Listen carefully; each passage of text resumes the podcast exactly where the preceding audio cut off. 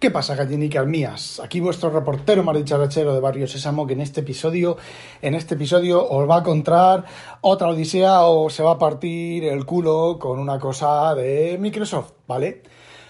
Bueno, vamos a ver. Eh, habéis oído hablar del fallo de seguridad del Follina y que Microsoft ha dado la callada y el silencio más absoluto sobre este Zero Day eh, se lo notificaron en, hace ya tres, cuatro meses creo que fue, Microsoft no dijo nada. Eh, bueno, eh, esta semana pasada salió una actualización, un parche que arreglaba, que arreglaba el Follina. Se supone que arregla el Follina, no lo sé, no he leído nada más. Pero lo curioso es que la fecha del parche de seguridad no traía la fecha de junio, sino que traía la fecha de mayo. La gente se queda un poco sorprendida. He oído comentarios en Twitter de gente bastante sorprendida Qué curioso que lleve la fecha de mayo, que haya salido en junio, que tal y que cual. Y yo os voy a contar mi teoría, la teoría de la conspiración o la teoría del despiste supremo. Eh, os veo la situación y lo que pasó en Microsoft, ¿vale? Os lo voy a narrar punto por punto y me juego un gallifante a que fue así. Les notifican el fallo de seguridad. Primera reacción de los expertos. Vaya tontería, eso no va a fallar, pero eso es seguro, lo hemos tenido en cuenta, que tal y que cual, que patatín patatán, no lo vamos a arreglar porque esto funciona bien, porque eso está por diseño de esta manera, bla, bla, bla, bla, ¿vale? Entonces fue la respuesta que dieron de que no lo van a solucionar.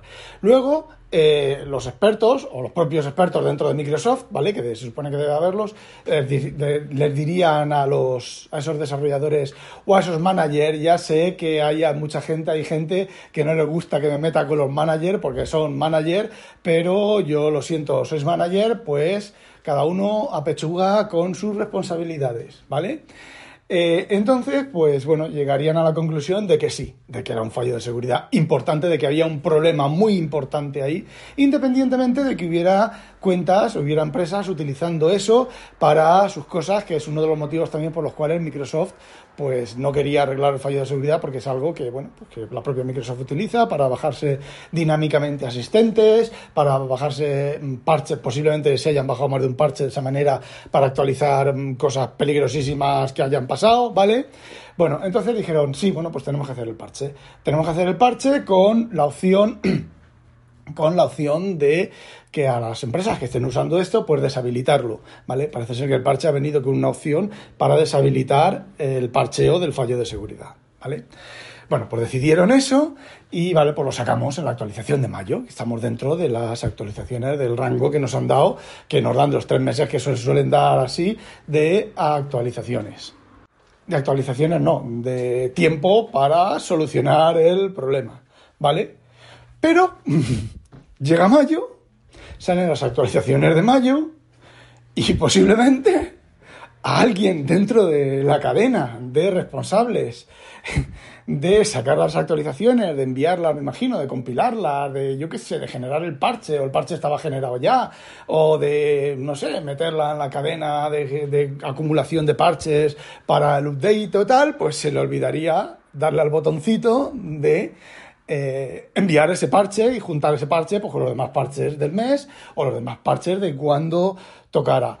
El manager de, ese de esa persona o de ese responsable, que a lo mejor es un manager ya de por sí, pues el manager del manager, como confiaba en el manager del manager, eh, no verificó que aquello salía, el que simplemente vio la lista y dijo, vale, ya está, para adelante, estaría a lo mejor eh, teniendo ideas geniales sentado en el váter, eh, o estaba estreñido, el manager del manager del manager tampoco se dio cuenta, el manager del manager del manager del manager tampoco se dio cuenta y por supuesto el satironatillas, esas cosas ni las mira. Entonces llegó mayo, salieron las actualizaciones, se parchearon todo el mundo feliz rascándose la barriga en Microsoft que habían publicado los parches que tenían que publicar comprobados.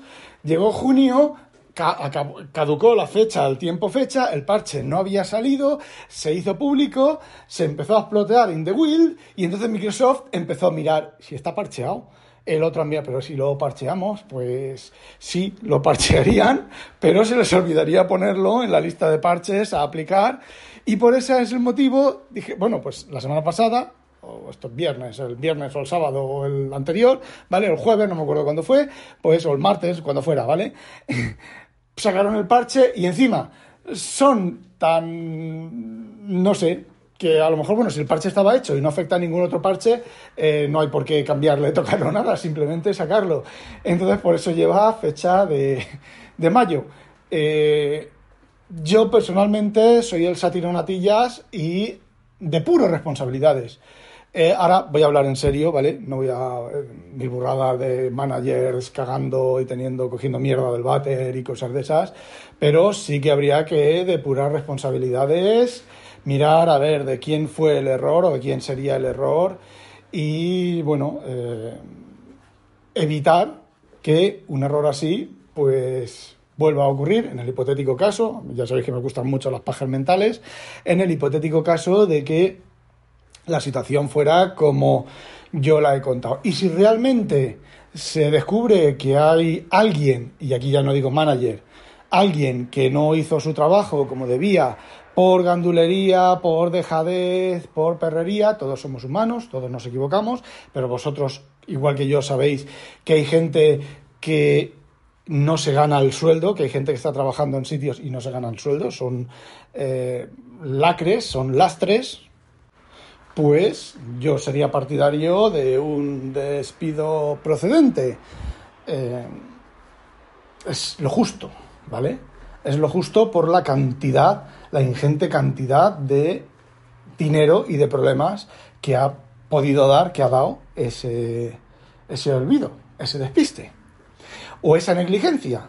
Si es olvido y despiste, bueno, pues una filípica, un poner medios para que no vuelva a ocurrir y si es una negligencia, pues, eh, ¿qué queréis que os diga? Si no vales para el trabajo que estás haciendo, pues a cortar limones, como se dice en, Murcia, ¿vale? Bueno, chicos, y eso era todo lo que quería contaros. No olvidéis, sospechosos, habitualizaros. ¡A demonio!